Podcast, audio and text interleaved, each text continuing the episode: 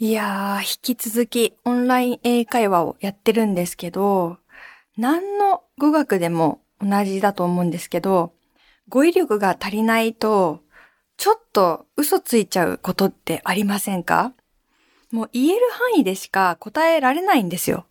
だから、あと反射的に答えないと、まあ、どんどんこう時間が経っちゃうっていうプレッシャーもあるし、この間ね、スピーキングの模擬テストみたいなのを受けてるときに、あなたの好きな歌手は誰ですか？って聞かれて、なんか、パッと思ったのは、相手も知ってる範囲で答えたいなって思ってしまって、それで早く答えなきゃと思って気づいたら、あの、エド・シーランが好きですって答えてたんですね、私。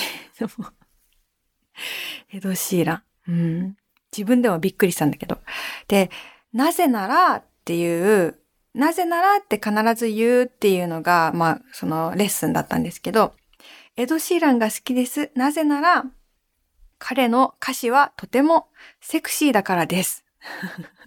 って答えて。一曲しか知らんのに。もう全部追ってますみたいなテンションで、エド・シーランが好きなんです。うん。めっちゃ、まあ、いや、好きは好きっていうか嫌いではない、もちろん。でも、レッスン終わった後に一人でもう自分のこと誰やねんって思ってました。藤岡みなみのおささらないと皆さん、やっほー藤岡みなみです。今週もポッドキャストオリジナルでお送りしていきます。ハッシュタグは番組本編と同じおささらナイトをつけてつぶやいてください。噂の AI とおしゃべりしましたよ。ご存知ですか？チャット GPT っていうのが若干流行ってて、まあ簡単に言えば AI 人工知能とチャットできるサービスなんですけど、精度がね結構高いというのが話題になってます。チャットっていうか、まあ調べ物をしたいときに、なんとかってなんとかですか？ってこう質問すると、まあネット上のいろんな情報を集めて、わかりやすくいい感じにまとめてくれるみたいなのが主な役割なのかな？そのまとめる能力がすごく高くて、それが、まあ話題になっている。ちょっと調べといてって言ったらなんとなくざーっとまとめておいてくれるアシスタントみたいな、そのぐらいの精度があるね、あの AI なんです。チャット GPT。で、ちょっと試してみたかったので、このチャット GPT に、おささらナイトとは何ですかっって聞いてみたんですよ。で、入力したらこんな答えが返ってきました。藤岡みなみのおささらナイトは、日本のラジオ番組で声優の藤岡みなみがパーソナリティを務めています。番組ではリスナーからのメッセージやリクエストに答えたり、様々なトークを展開したりしています。また、お便りコーナーでは、藤岡みなみがささらを使ってお便りを読み上げることもあります。うーん。うん、すごい合ってそうに言ってるけど、うん、違うなぁと思って まず、声優じゃないなと思って、まあそれはまあいいんだけど、あと、ささらを使ってお便りを読み上げることもあります。ささらとは、ささらとは、ささらを使って読み上げるのかと思って。まあでもそれっぽいなとは思ったんですね。でもこれ結構毎回違うことを答えてくれるから、もう一回、藤岡みなみのおささらナイトとは何ですかって入力しました。すると今度は、おささらナイトとは、日本のラジオ番組で、文筆家の藤岡みなみがパーソナリティを務めるトーク番組のことです。この番組では、藤岡みなみがゲストを迎えてトークを繰り広げたり、リスナーからのメッセージに答えたりするコーナーがあります。また、おささらトークというコーナーでは、リスナーから募集したお題について、藤岡みなみがおささらの中に手を入れて、紙を引き出し、そのテーマについてトークを展開するというものです。藤岡みなみがラジオパーソナリティを務める番組は、藤岡みなみの私的空間、私的と書いて、私的空間というタイトルで、その後も放送されていますが、おささらナイトというタイトルの番組は、2013年から2016年まで放送された過去の番組です。うん。なんでそんな堂々と間違ったことを言えるのかよくわかんないけど、まあまあ、でもそれでも言葉が破綻したりとかはしていないのがすごいですよね。人間もまあ間違うしと思ったら結構精度は高いのかなって思ったりして、おささらの中に手を入れて紙を引き出し、そのテーマについてトークを展開する。さっきもささらを使ってとかあったけど、おささらの中に手を入れることができるんだ。なんだろう。ちょっとでも、なんか、パラレルワールドっぽい、そのちゃんとした文章だからこそ不思議な感じがしますよね。お刺さらないと、なんか番組名変わったことにされてるし。でもこれ違いますよとか言うと申し訳ありませんとか言って謝ってくれるんですよ。本当に。本当になんかちょっと勘違いしちゃったアシスタントみたいな、そういう感じ。で、もう一個の役割がちょっと怖いんですけど、アイディアを出したりすることもできる AI なんですよ。これね、本当にね、最近仕事を奪われるんじゃないかって思ってる人も多いみたいなんですけど、うん、企画の仕事とか、なんかこうコピーを考えるみたいなことができてしまうんですね。だから、おささらナイトのキャッチフレーズを考えてみてもらおうと思って、ちょっと入力してみました。おささらナイトのキャッチフレーズを5個考えてください。そしたらね、以下におささらナイトのキャッチフレーズを5個提供いたします。今宵もおささらと一緒に熱く語り合おう。おささらと一緒に夜の世界へ繰り出そう。気ままなおしゃべりで夜の休息タイムを。藤岡みなみが綴るナイトタイムの物語。聞いているあなたと藤岡みなみがつながる夜。まあまあいいですよね。なんか、ええー、と思って、コンピューターが考えたにしては、うん、本当に人に頼んでちょっと考えてもらったぐらいのクオリティがあるんですよ。まあまあ、ちょっと普通ではある。普通ではあるけど、あと、ナイトに引っ張られすぎて、なんか夜の世界へ繰り出しちゃったりとか、ナイトタイムの物語とか言ってるのは、ちょっとあの、趣旨はずれてはいるけど、でも、おささらナイトのことをそこまで知らない人になんかキャッチフレーズ5個作ってって言って、これが返ってきたら、あ、結構いいなって、人間に頼んだなっていう感じがするんですよね。まあ、でもまあ、言っても、言ってもまあ普通かなと思ったので、そのなんか、休息タイムとかね。今度はもっと面白いキャッチフレーズがいいですって入力してみたんですよ。この5個もらったけど、もっと面白くしてくださいって入力したら、失礼しました。以下にもう少し面白みのあるおささらナイトのキャッチフレーズを5個提供いたします。おささらナイト、いい夜だったな。夜の語り部、おささらナイトと繰り広げるトークバトル。ナイトラジオの常識を覆す、おささらのパワー。夜の支配者、おささら降臨。暗闇からこぼれる、おささらの光を追いかけて。すごくないですか？これ。おささらないといい夜だったなってなんか過去形なの笑うけどなんかいいですよね。味わいというか。で、最後が、最後が何っていう感じで。暗闇からこぼれるおささらの光を追いかけて、なんかセーラームーンのさ、月の光は愛のメッセージみたいな感じがする。暗闇からこぼれるおささらの光を追いかけて。え、でもいいなぁ。これは逆に人に頼んだら絶対出てこない発想だけど、ちょっと芸術点がだいぶ高いというか、暗闇からこぼれるおささらの光って、いいな。そういうものになりたいなって思いますよね。おささらの光がわかんないし。多分この AI はおささらっていうものが何か、なんかお皿なのか入れ物なのか何かだと思ってる。うん。みたいなんですけど、その器みたいなものは光も出してるんですよ。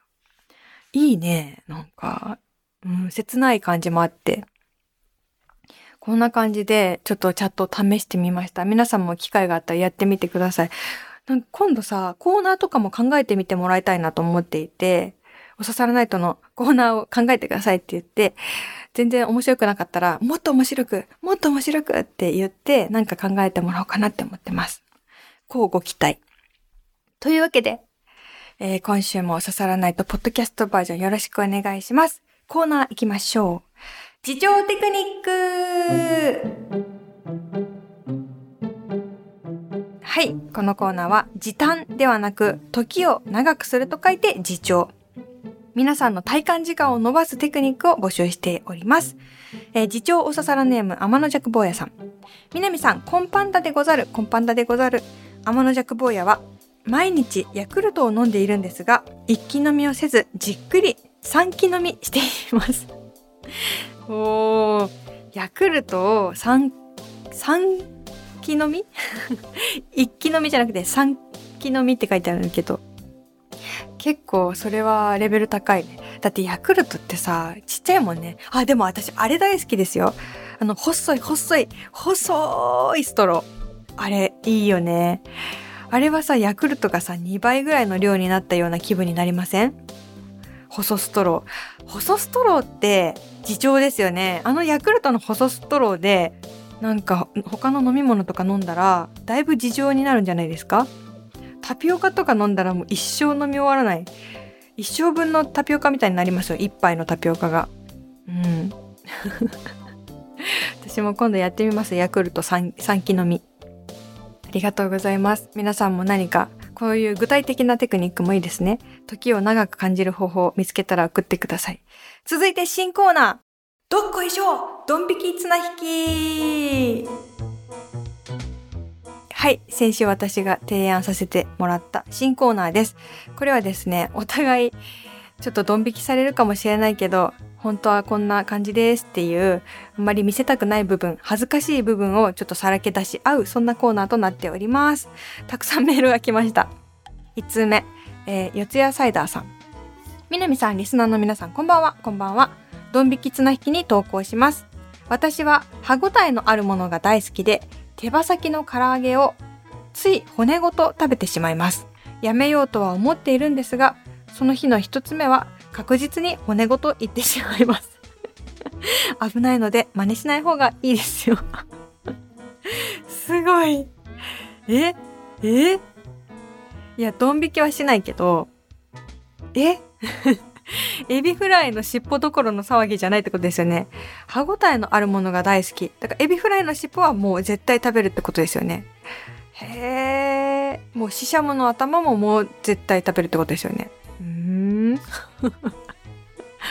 まあ、でも、骨って、なんかね、見たことあるんだけど、まあ、ラーメン屋さんとかで骨めちゃくちゃ煮るじゃないですか。で、最後にその骨をもはやミキサーで鼓膜状にしちゃうっていう作り方をしてるスープもたまにあるじゃない？私の記憶が正しければ。そのドロドロポタージュ系のスープは実は骨まで粉砕してるみたいな聞いたことがあって。だから食べれないわけじゃないとは思うんですけど、歯とか大丈夫ですか？あと確かにおっしゃる通り危ない。刺さるから気をつけてほしいけど、いっぱい煮込めばいいのかな？えー、でもすごいな、本当に。ドン引きではないけど、なんか、皆さんの思いがけない生態？なんか、が垣間見れるコーナーになるんじゃないかなという予感がすごくする、なんか幕開けになりました、このメール。ありがとうございます。他にどんな歯ごたえのあるものが好きなのか教えてほしい。続いて、埼玉県埼玉市ラジオネームちょんちょこリーナさん。みなみさんこんばんは。こんばんは。新しいテーマが発表されたと聞き、これを言うしかないと思い投稿させていただきました。私は風呂上がりに耳かきをするのが日課なんですが、綿棒を一回使っただけでは捨てません。どうするかというと、パジャマの胸ポケットまたはズボンのポケットに入れておきます。そうすれば、いつでもどこでもさっと取り出せて耳をかけます。結婚した当初、その瞬間を見た夫は衝撃を受けていました。捨てないの？と。お風呂上がりの耳は綺麗だし、一回ささっと使ったぐらいでは汚れないので、もう一回は使えるというのが私の言い分です。実家にいた時は母もそうだったので、当たり前に繰り返し使っていましたが、夫と住んでからこれは普通ではないのかと気づきました。夫に少々惹かれながらも今もこっそりポケットインしてます。堂々とはやっていません。夫が見ていない瞬間にスッと忍ばせます。使う時もさりげなく取り出します。たまに洗濯したズボンから面が通常の3倍くらいの大きさになった綿棒が発見されることがあるので気をつけたいと思います。みなみさんは一回使った綿棒は捨てますか？他の人の意見も聞いてみたいです。やばい。ちょっと待って、これとんでもないコーナー始まっちゃったかもしれない。そうこんな質問人生でされたの初めてだな。みなみさんは使った綿棒は捨てますか？いやドン引きまではいかないです。その、うん、そこまで汚くないんだなっていうのは感覚としてはわかるけど私はまあ捨てるかなというかこの、えーと、チョンチョコリーナさんの耳が多分綺麗なんだと思う。私の耳はそこそこそのなんだろううん なんていうのかな。成果物がありますのでその耳掃除をした時に。それをもう一回入れるとなんかゴミをもう一回入れるみたいな感じになってしまうんですね。なのでしない。でももし私の耳がすごく綺麗でなんか掃除をした後でもこうパッと見使ってないんじゃないかというぐらいの汚れ具合であったらもしかしたらもう一回行こうって考えるかもしれない。ただ私は結構その黒綿棒を使ってます。これもあんまり、あんまり大きな声では言いたくないけど、なんでだろうね。ちょっと恥ずかしいよね。黒綿棒を使ってますっていうの。黒綿棒を使ってるから本当に一回掃除しただけであのその成果がわかる。そのもしチョンチョコリーナさんが白綿棒派だとしたら一回黒綿棒を使ってみたらあ結構取れてたんだって思うかもしれない。うん、あとその洗濯機から3倍の面になった綿棒が 出てくるっていうのはそれはすごくわかる。なんか見たことある気がする。このコーナー大丈夫？でもさまあねあんまりなんか美しい話ばっかりするのもねというのもありますから人間だからみんな、うん、ありがとうございます、えー、続いておささらネーム切りっぱなし金太郎さん。南さんおささらスタッフとリスナーの皆様こんばんは。こんばんは。新コーナー、どっこいしょ、ドン引き綱引きのコーナーにメールさせていただきます。どうぞよろしくお願いします。私にとって好きなものがあります。それは、不意に歯の奥から出てくる一粒の白ごまです。待って、ちょっと待って。仕事中や友達とお話ししている時、そいつは不意に現れます。そっと噛んでみると一粒の威力とは思えないほどの香ばしさ。いつから君は潜んでいたんだい？と頭の中で白ごまと会話しながら香ばしさを堪能するのが私のささやかな至福の時です。ドン引きしましたか？それとも共感してくれましたか？南さんは不意に現れる白ごまに出会ったことはありますか？ちょっと待って。本当に、さっきから質問の角度が斜め上どころじゃない。南さんは一度使ったメモは捨てますか？っていうのの次の質問が、南さんは不意に現れる白ごまに出会ったことはありますか？うん、あんまり答えたくないような気もするけどでもこの人がさらけ出してくれたから言うと出会ったことはそりゃあるよ。あと数の子とかもその部類ですか？あこのコーナーちょっと面白いね。あのねうんこれは言える範囲なのかな。私は前に飴を噛んじゃうみたいな話を先週か先々週したと思うんですけど飴をね噛まないで最後まで舐めるっていうのは自重テクニックですよっていう話あったんですけど私はもういつも噛んじゃってで噛んだ時に飴を噛むと奥歯になんかカルデラ湖みたいな感じのができるんですよ。わかります？なんか奥歯のくぼみに飴がピタッとフィットしません？あれをなんか設置された飴みたいな感じで舐めたことは結構あるよ。待ってこのこのコーナー大丈夫かな？本当になんかそのお互い引き合おうってことでドン引き綱引きって名前になってますけどね。皆さんの普段あまり人に言わないことを言ってくれてありがとうございます。今週のうーん惹かれるかもしれないなと思ったこと。でもねそこまで多分まあね、こっちでね、言える範囲のことを調整してるっていうのもね、あってずるいんですけど、あの、この間表彰式に参加したんですよ、私。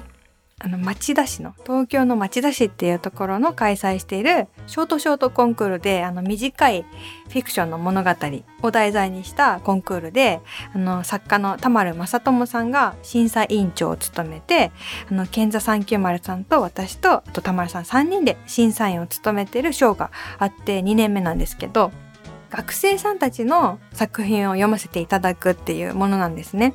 で、表彰式でやっぱフォーマルな場じゃないですか。でも私34歳社会人12年目ですか？今年13年目ですか？スーツ一着、ジャケット一着持ってないっていうことに気づきまして、もうここですでに引いている人もいるかもしれないんですけど、あ、表彰式に着る服ないと思って、いっつもね、もうパーカーとか、エビの刺繍のセーターとか着てるから、どうしよう。うん。でも正直買うのはちょっとなーって思って、うん、まあ今年の目標節約ですし。で、家中探し回って見つけたのが、なんでそれが取っといたのかわかんないんだけど、私が小学6年生の卒業式で着たエンジェルブルーのスーツ。このね、ジャケットが、まあシンプルな黒いもので、手持ちのワンピースの上にこう重ねたりしたら、まあちょうど良さそうな感じなんですね。社会人12年目にして、12歳の時の服を着て表彰式に参加しちゃいました。でね、表彰された小学生と会話したりとかしてね、言わなきゃ誰もわかんないよなと思いながらエンジェルブルー着て、34歳が。なんですけど、今言っちゃいました。はい。というわけでまた恥ずかしい話同士で今後も綱引きしましょう。純喫茶南カランコロンはい。ここでは本編で読み切れなかったお便りなどなどをまったり読んでいきます。カランコロンいらっしゃい。今週の飲み物はホットカルピスにします。ホットカルピス美味しいですよね。最近は自販機とかでもありますよね。ホットカルピスを飲んで温まって温かさと甘さに身を委ねてほっこりしてくださいね。5つ目。ラジオネームおゆきさん。藤岡みなみさんこんばんは。こんばんは。立春が過ぎ、暦の上では春が始まりましたが、まだまだ寒い日が続いていますね。さて、群像のエッセイ読みました。雑談の面積を求めよというタイトルがユニークだなと思っていたら、あっという間に内容に引き込まれていきました。楽しかったです。エッセイを読みながら小学校の算数の先生を思い出していました。私が算数を好きになるきっかけとなった先生です。その先生は雑談が多かったわけでも話が上手だった印象もないですが、今思うと何気なく興味の種をまいてくれて、ゆっくりと育ててくれるような先生だったなと思います。以前南さんも言われていましたが、先生ってすごいですよね。今は南さんの本やラジオから新しい興味や元気をもらっていますよ。これからも楽しみにしています。ありがとうございます。そう、私がね、あの、群像っていう文芸誌で初めてエッセイを書かせてもらったので、それをぜひ読んだら感想くださいってこうおねだりしたら、たくさんラジオ宛てにね、感想いただきました。どうもありがとうございます。しみる嬉しいほんと雑誌のエッセイって今までもいっぱい書いてきたけど、あんまり感想をもらえないんですよ。うん。稀、すごく稀なので、もらえて嬉しい。ありがとうございます。そうそう。実はね、先生について書きました。私のラジオのトークの参考にしているのは実は中学校の時の数学の先生なんですけど、その人のことをちょっとエッセイに書いたので、まあ、あの、トークのね、お話なので、ラジオリスナーの方にも聞いてほしいなと思ってお知らせをさせてもらったんですけど、まあ、ちょっともう中旬過ぎ始めたのでそろそろなくなっちゃうかなと思うんですけど雑誌ってね本当にねあっという間になくなるのでもしまだ本屋さんで見かけたら群像ぜひ読んでくださいあのもう一通同じように、えー、感想が来てますラジオネーム、ロッコピタゴラスさん。南さんのエッセイが読みたかったので初めて群像を買いました。雑談の面積を求めよとても素敵なお話でした。僕は南さんのラジオもポッドキャストも始まってすぐの日常エピソードが大好きでどうして南さんの周りにはこんな愉快な出来事がいつも起こるんだろう。ネタになりそうな行動をあえてしてませんか？なんて思ったりもしていましたがそのスタイルは先生の影響があったんですね。僕だけじゃなくリスナーはみんな南先生を中心にしてゆるい輪の中でくつろぎまた明日から1週間頑張ってみようかなと思える、決して小さくない勇気を毎週もらっています、きっと。ありがとうございます。泣いちゃうよ。そう、実はね、その先生のお話を書いたって言ったんですけど、この先生とね、中学校の時の先生で、で、群像にその先生のこと書いたから、読んでほしいなと思って、その先生と多分連絡を取ってるであろう友達に伝えたら、なんとその先生が今年の1月に亡くなっていたっていうことをそこで初めて知ってめちゃくちゃショックだった。60歳かな。うん。あの私がちょうどこの原稿を書いてた頃にねなんかご病気だったそうでっていうお話を聞いてあと本当にあと少し早かったら読んでもらえたかもしれないしうん。ずっと連絡取ってなかったけど私は毎週あの先生の話し方みたいな感じだなってなんか心のどっかで思いながら話してたしそうそううんもっと話したかったし何か間に合いたかったなっていう気持ちがありますね。ありがとうございます。この話ちょっとどっかで誰かとしたかったんですけど、ちょっと共有させてもらっちゃって、ありがとうございます。もう一通もちょっと感想いいですか？おささらネーム青世界くんさん。南さん、スタッフの皆さん、こんばんは、こんばんは。群像を読みました。先生の話ということで始まったので、最近の英会話の先生の話かなと思ったら全然違いました。しかし内容がとても面白く優しい内容で、おささらないと聞いている人には、ぜひとも読んでもらいたいと思いました。南さんの文章は温かく、ラジオを聞いているみたいに、南さんの声が聞こえてくるような感じがして、嬉しい気持ちになります。いつも素敵な情報や南さんの現状など、楽しい話題に癒されています。ありがとうございます。これからも楽しみに聞かせていただきます。ありがとうございます。あー、なんか、ちょっと、うーん、めっちゃ明らかに体力が今回復してます。皆さんの言葉でありがとうございます。そう、私の文章ってよくラジオっぽいって言われます。なんかね、昔のインターネットのテキストサイトの感じとか、なんか昔のエッセイの感じとか、ラジオっぽいとか、あと落語っぽいってこの間言われました。なんかいつも私ってこんなバカなんですけどみたいな感じで始まるよねみたいな感じで言われた。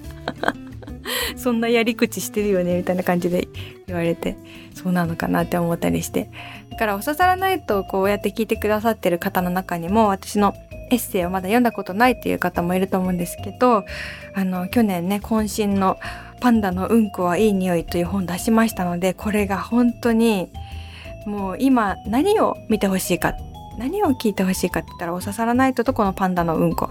この二大藤岡みなみがなんか結晶化してる？なんか藤岡みなみを煮詰めたみたいな部分がそこの2つにね出てるので是非手に取ってほしいと思うんですよ。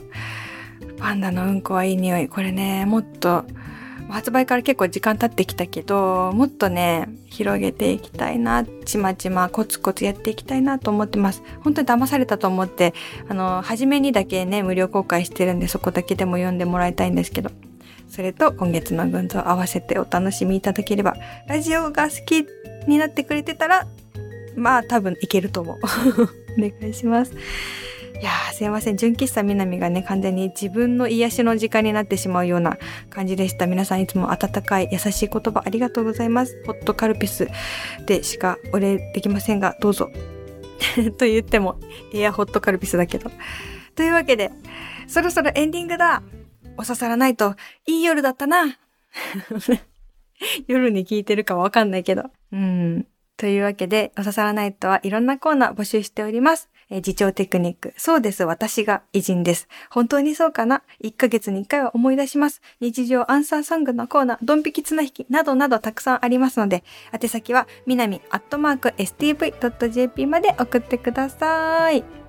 ではでは、今からね、あの寝る人、起きる人、いろんな人がいると思いますけど、ぜひまたここでお会いしましょう。えー、来週からも皆さんにとっても温かいことがきっと起こります。かっこ予言というわけで、暗闇からこぼれるおささらの光を追いかけて、お相手は藤岡みなみでした。またねー